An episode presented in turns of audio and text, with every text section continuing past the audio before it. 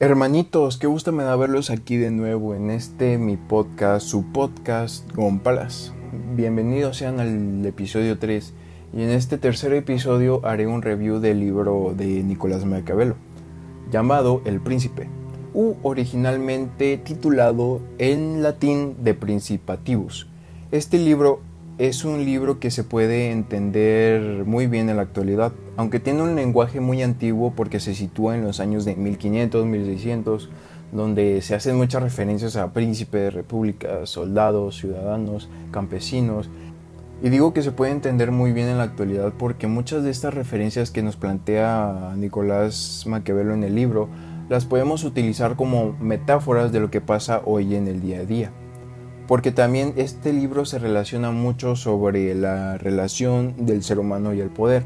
Y también de alguna manera este libro expone algunas de las cosas malignas que algunos líderes políticos hacen hoy en día, tales, tales cosas que Maquiavelo explica en este libro. Antes de empezar, me gustaría decirles que la intención de este episodio no es que sea un resumen del libro, es más bien como una revisión de mis notas que escribí sobre el libro con mi pura percepción de lo que entiendo y con mis propias metáforas. Si tienes la oportunidad, lee el libro para que así puedas tener una percepción más completa del libro. Y si no sabes de qué o de quién estoy hablando, entonces seguramente han escuchado antes el término maquiavélico. Como esa persona es muy maquiavélica, ese presidente tiene tintes maquiavélicos, o han escuchado la famosa frase el fin justifica los medios que Nicolás Maquiavelo nunca dijo, pero se le atribuye gracias a esta obra, El Príncipe. Esta obra tomó muy mala fama en la historia. En lo personal, antes no sabía quién era Nicolás Maquiavelo, ni que existía, solo conocía el término maquiavélico, pero creía que era como un adjetivo normal y no sabía que era gracias a una persona, y sí, el maquiavelismo se utilizó como un adjetivo para describir a personas malas. De hecho, en psicología se habla de la triada oscura de las personalidades, que es el narcisismo, la psicopatía y el maquiavelismo. Si en este momento estás igual que como yo antes y no sabes quién es Nicolás Maquiavelo, aquí te lo diré. Nicolás Maquiavelo, político renacentista, se le considera como uno de los más relevantes pensadores políticos de esta época. También fue escritor, su obra más conocida es El Príncipe, este libro donde describe métodos inmorales empleados por muchos gobernantes para obtener y poder conservar el poder. Nació el 3 de mayo de 1469 en Florencia, lugar donde la familia de los Médicis tenían el poder. En 1499 fue instaurada la República Florentina y los Médicis fueron expulsados por ceder Pedro de Médicis ante la invasión del rey francés Carlos VIII. Maquiavelo como era hijo de un notario, entra a trabajar en la Cancillería de la República en 1498. Como miembro de la Embajada Florentina en Francia y en algunos estados italianos, tuvo esta intensa vida política durante 14 años. De ahí su gran conocimiento en la política.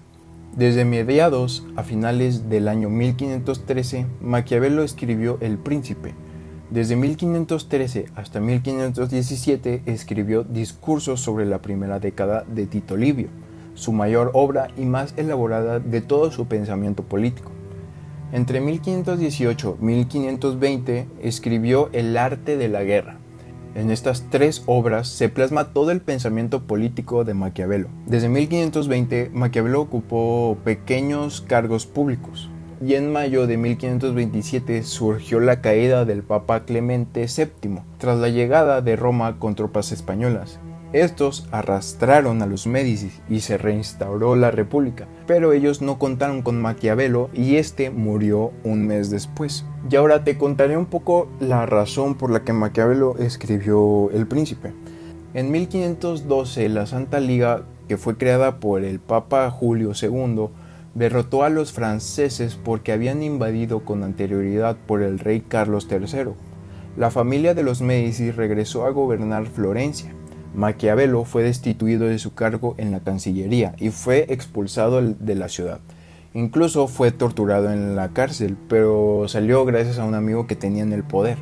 Maquiavelo durante su tiempo como embajador analizó la política de ese tiempo En 1513, Maquiavelo, retirado de la vida política, tenía una percepción de que había o habría una crisis política italiana y también tenía el deseo personal de recuperar el favor de los Médicis, para que así pudiera regresar a su actividad política. Estas fueron las razones por las que lo movieron a escribir su tratado llamado El Príncipe. De hecho, justo el primer apartado, el primer capítulo, Maquiavelo le dedica este libro con una introducción interesante, diciendo que todas las personas que quieren ser amigos del príncipe, porque supongo que en esa época todos querían ser amigos de ellos, eran la máxima ley, le suelen regalar cosas de muy alto valor, como telas bordadas de oro, caballos, armas, cosas dignas de su grandeza. Pero Maquiavelo dice que no ha encontrado cosa con más valor que todo su conocimiento en la política y de las acciones de los hombres. Entonces, esta es una obra dedicada totalmente a la familia de los Médicis. Primero se le iba a dedicar a Giuliano de Médicis, pero él murió, así que se lo dedicó a Lorenzo de Médicis, sobrino y sucesor en el gobierno. Maquiavelo, deseoso de volver a la política, le dedica su libro. Este libro se puede percibir como en el modo político, empresarial, económico y social.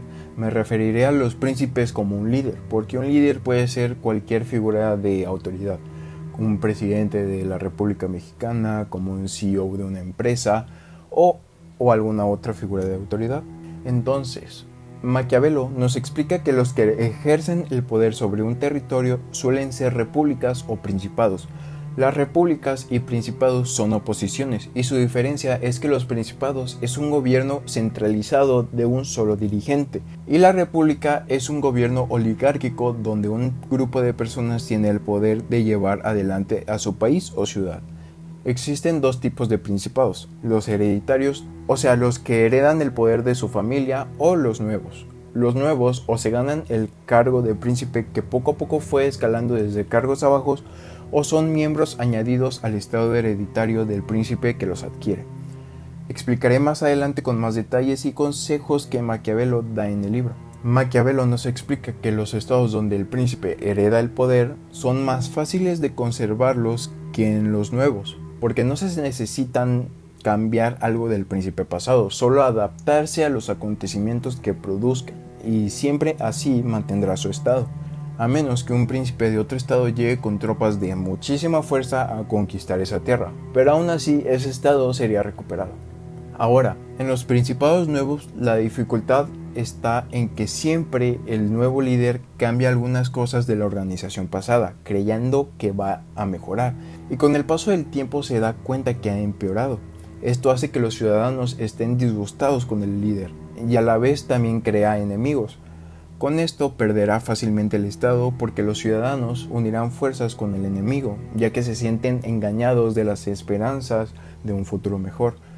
Cuando conquistas un estado donde había un príncipe y son de la misma región y hablan la misma lengua, es más fácil tener el gusto de la gente porque solo tienes que eliminar por completo las estructuras de la organización pasada, no cambiar ninguna ley y no subir impuestos. Esto porque la gente del Estado tendrá esa sensación de, que sigue manteniendo la misma forma de vida y la gente así vive tranquila. Cuando un príncipe conquista un Estado donde la región, la lengua, costumbres y organizaciones son diferentes, es muy difícil conservarlo. Pero aquí lo que Maquiavelo aconseja es que en estos casos el mejor remedio y más eficaz es que el príncipe se vaya a vivir a donde está el estado conquistado. Así será más seguro y duradero conservar el estado, porque ya viviendo ahí se ven nacer los desórdenes y se pueden arreglar rápido. Pero si no se establece en ese lugar, se enterará de los problemas ya cuando son muy grandes y no tengan remedio. Otro de los beneficios de vivir en ese estado es que tus súbditos se sienten felices de poder hablar directamente con el líder. Y los extranjeros que quieren conquistar el estado les será más difícil porque el príncipe estará en el lugar. Otro remedio es tener colonias en uno o dos puntos claves del estado. Las únicas personas que serían perjudicadas por esto son a los que se les arrebata los campos o las casas para dárselos a sus nuevos habitantes. Esas personas, al quedar pobres y dispersos, y al ser una parte mínima del Estado, no son una amenaza para el príncipe. Y la gente que no perdieron sus casas viven con el miedo de cometer algún error. y ser sacados de sus casas. Maquiavelo nos dice que un líder tiene que ganar a sus hombres dándoles beneficios. Y si no puede ganárselos, entonces los tiene que eliminar, dejando sin oportunidad de revancha. Porque si tienes piedad y los dejas con esa esperanza de revancha, te odiarán. Pero si no, nunca tendrás que temer por una venganza. Ahora, cuando un príncipe llega a un lugar donde su lengua, costumbres, organizaciones son diferentes, debe convertirse en un verdadero líder y proteger a su estado de los vecinos. De alguna manera tiene que ingeniárselas para debilitar a los extranjeros que tengan el poder, porque si un príncipe extranjero llega al estado donde está el príncipe, la gente siempre apoyará al extranjero porque sienten un gran descontento el príncipe tendrá mucha influencia, y con todo eso y sus tropas le quitarán fácilmente el territorio al príncipe. Y luego Maquiavelo también nos dice que todo un líder sabio hace es que cuando todo esté bien en el presente es momento de preocuparse por los problemas del futuro y empezar a trabajar para prepararse a lo que lo depara esos problemas del futuro. Y aquí hay una frase que se me quedó muy grabada en la mente cuando la leí. Los problemas al principio son fáciles de curar, aunque difíciles de reconocer, pero con el paso del tiempo, si no se cura, pasará a ser fáciles de reconocer y difíciles de curar. Entonces lo que percibo aquí es que tienes que estar atento por cualquier problema que surja. Cuando lo reconozcas, tienes que resolverlo de inmediato, porque si no, el problema va a crecer con el tiempo y ahí es cuando va a ser muy difícil de resolver. Ahora, Maquiavelo habla sobre el deseo de conquista. Dice que el deseo de conquista es muy natural y común, y todos los que consigan hacerlo serán alabados, pero quienes lo intenten y fracasen serán funados. Así que Maquiavelo da tres modos de cuando un príncipe conquista un estado que está acostumbrado a vivir con las mismas leyes que el líder ya venía trabajando. La primera es destruirlos, la segunda es vivir en ese territorio. Y la tercera es dejarlos vivir con las mismas leyes, porque al fin de cuentas son tus leyes. Y también creando un gobierno de pocos miembros y que sean amigos, que te sean leales. Así será más fácil de conservar, porque ellos saben que sin tu amistad y poder el gobierno no podrá subsistir. Ahora, Maquiavelo nos presenta a este líder que llega al poder gracias a su esfuerzo y trabajo. O sea que poco a poco fue escalando desde abajo hasta llegar al puesto de príncipe, presidente, CEO. En estos casos es más difícil adquirir el poder que cualquier otro, pero es mucho más fácil de conservarlo, porque todo ese proceso de llegar a ser príncipe por tu propio esfuerzo es lo que te ayuda a tener experiencia y así podrás manejar mejor a tu estado con mucha mayor facilidad, no como los que obtienen el poder de un día para otro porque ellos no están listos para ser un líder, no sabrán controlar bien su poder. Otra cosa que Maquiavelo dice es que no hay cosa más horrorosa que te toque agregar nuevas normas, porque los que se beneficien te medio defenderán, pero los que no se vean beneficiados por esas nuevas normas te atacarán muy duro y así crearás más enemigos. Y luego, ahora Maquiavelo nos habla de un principado, que yo lo denomino como el peor principado porque son de los que llegaron al poder sin ningún esfuerzo, pero algún amigo o familiar se los dio. En otro contexto sería que tu tío que construyó una empresa murió y tú eras el único que quedaba de la familia. Entonces tú te vuelves CEO o dueño de la empresa. Este principado es de los más difíciles de adquirir, pero es muy difícil conservarlo. Como mucho, solo te mantienes ahí. Maquiavelo nos plantea ejemplos de varios líderes que heredan el poder gracias a sus padres, pero perdieron el poder por malos. Así que Maquiavelo da algunos consejos que debe de hacer un príncipe si está en estos casos.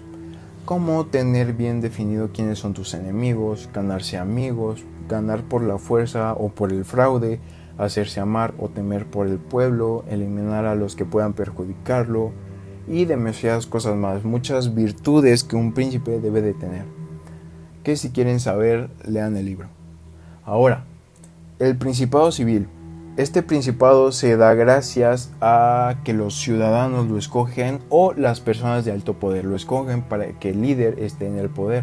Maquiavelo dice que hay dos fuerzas muy contradictorias en los estados, porque por un lado el estado no quiere ser mandado ni oprimido por la gente de alto poder, y por otro lado, la gente de alto poder quiere mandar y oprimir al Estado. El que llega a ser príncipe gracias a las personas de alto poder se encuentra en una situación muy difícil, porque en realidad la gente de alto poder es el que mandan al príncipe.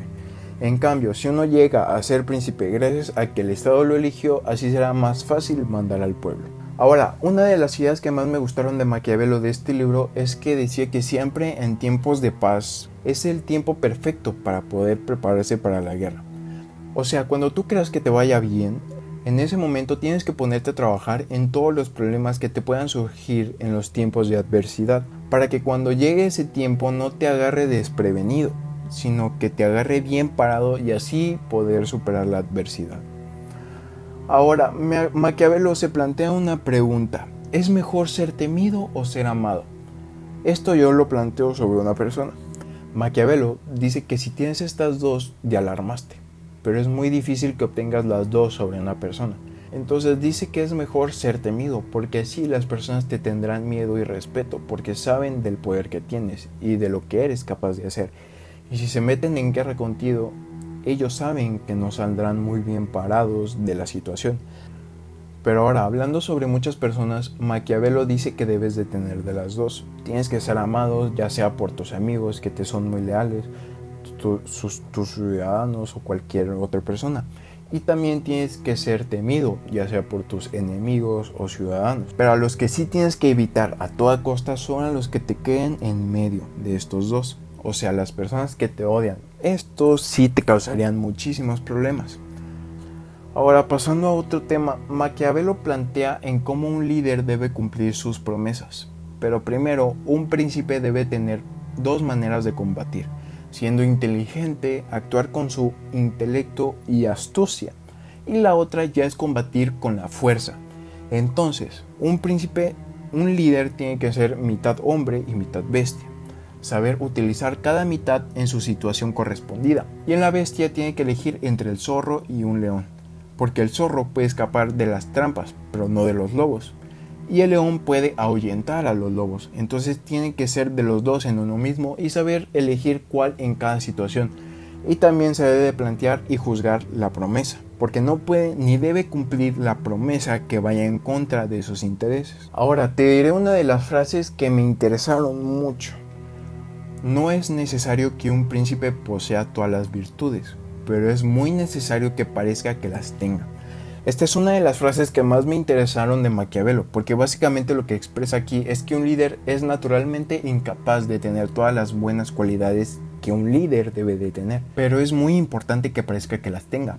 Porque cuando las demás personas lo vean y lo escuchen hablar, ellas verán las cualidades que el líder está pretendiendo tener y las demás personas darán por hecho que él ya las tiene y así será mejor visto como un líder, porque las personas juzgan más por los ojos. Todos ven lo que pareces, pero pocos saben lo que eres. Estas cualidades son todo clemencia, toda integridad, toda lealtad, toda humanidad y toda religión. Y ahora, pasando al último punto que quiero tocar antes de mi conclusión, es evitar la adulación a toda costa. Este es uno de los temas que me interesaron que se tocan en el libro lo que Maquiavelo dice es que debes evitar a las personas que a todo te digan que sí. Esas personas no te sirven para nada. Solo te dicen lo que quieres escuchar, pero nunca lo que debes escuchar. Por eso Maquiavelo aconseja que hay que ser muy selectivo en ese tipo de casos. Escoger a unas pocas personas para poder escoger a unas pocas personas para poder hablar sobre tus ideas y opiniones y hacerles saber que no te molesta para nada que te digan la verdad. Entonces, escoger bien a esas personas y que sean sabias y te sean leales, para que así puedas confiar en ellas y pedirles consejos, su opinión, y así escuchar la verdad con mucha atención y humildad, para así tomar una decisión. El príncipe debe pedir opiniones muy seguido porque un buen príncipe exitoso no lo es por naturaleza, sino por el equipo que tiene alrededor. Y con esto concluyo los puntos que te quería hablar sobre mi review de este libro de Maquiavelo. Mis comentarios sobre este análisis que estoy haciendo se deben de tomar con poca importancia porque Maquiavelo yo pienso que es como la antítesis del imperativo categórico de Kant. El imperativo categórico en resumidas cuentas es una persona tiene que actuar con la máxima de la moral de cada uno de sus actos. O sea, y aquí voy a poner una situación. Tú estás en un puente con otra persona y debajo de ti viene un tren que se queda sin frenos y este tren lleva a cinco personas que pueden cambiar el mundo, ya sea tienen la cura del cáncer, ya sea tecnología muy alta para poder resolver el tema del cambio climático. Entonces, y para poder salvarlos tienes que empujar a la persona que está en el puente contigo para que el tren se pueda detener y así salvar a esas cinco personas. Y miren, yo sé que para casi todo el mundo y también para mí, matar a una persona es una de las peores cosas que puedes hacer en la vida. Entonces lo que Kant plantea es que si para ti matar a una persona es malo, nunca deberás matar en ninguna de las situaciones en las que se te presente matar. Entonces, implementando el imperativo categórico kantiano en esta situación, no puedes ni debes empujar a la persona que está en el puente para poder detener el tren y salvar a las personas. Pero el maquiavelismo es más pragmático. Para mí el maquiavelismo es más como evidenciar, hacer visible esta idea de el fin justifica los medios. Maquiavelo lo que decía es que nosotros como líderes deberíamos de buscar un bien mayor, buscar la mejor manera de lograr lo mejor para la sociedad. Entonces, en este caso, gracias al maquiavelismo, es posible que empujes a la persona del puente para detener el tren y salvar a las personas. Y gracias a que salvaste a esas personas, el mundo cambió de una manera muy positiva. Pero mira, ahorita te estoy pintando de maravilla el maquiavelismo. Pero ¿y si te cambio el contexto por otro no tan lejano de nuestro conocimiento? Que es el caso de los talibanes en Afganistán. Los talibanes rigen con la idea de quitarle los derechos poniendo las leyes bastante extremistas para las mujeres de Afganistán, muy antifeminista. Todo esto porque los talibanes creen que con eso y con más injusticias de para su pueblo mejorarán y encontrarán un bien mayor para lograr lo mejor en su sociedad bastante maquiavélico. De la idea, el fin, que es mejorar la sociedad, justifica quitarle sus derechos a las mujeres. Esto con el imperativo categórico kantiano será irreprochable, aunque no digo que el imperativo categórico de Kant es la solución para todo, no, no, no, no, no. Como ya te expliqué hace un ejemplo, esto es bastante insostenible porque expone una idea bastante extremista de la moralidad, muy idealista de un futuro bastante utópico. Entonces, ¿el fin justifica los medios? En mi opinión, para mí, en estos momentos, yo creo que sí, en algunos casos se puede justificar los medios para un fin mayor, pero depende mucho del contexto que lleve atrás. Porque, por ejemplo, en el primer ejemplo que te di, para mí sí justifica al empujar a esa persona y poder salvar a esas cinco personas para que puedan cambiar el mundo. Pero en el segundo ejemplo, para mí no lo justifica para nada quitarle la libertad a las mujeres por un supuesto mejor futuro para la sociedad que ni siquiera sabemos que va a ser verdad. Entonces, como te dije, todo depende del contexto que lleva atrás, porque sin eso me es muy difícil tener una decisión. Pero bueno, esta es mi opinión y mi, conclusión sobre este review del libro El príncipe de Nicolás Maquiavelo. Espero que te haya gustado. Si te gustó me podrías apoyar muchísimo con un like, compartiéndolo. Y sabes que te puedes suscribir. Toca la campanita de Tinkerbell para que te lleguen todas las notificaciones y sepas que hay un video nuevo. Adiós.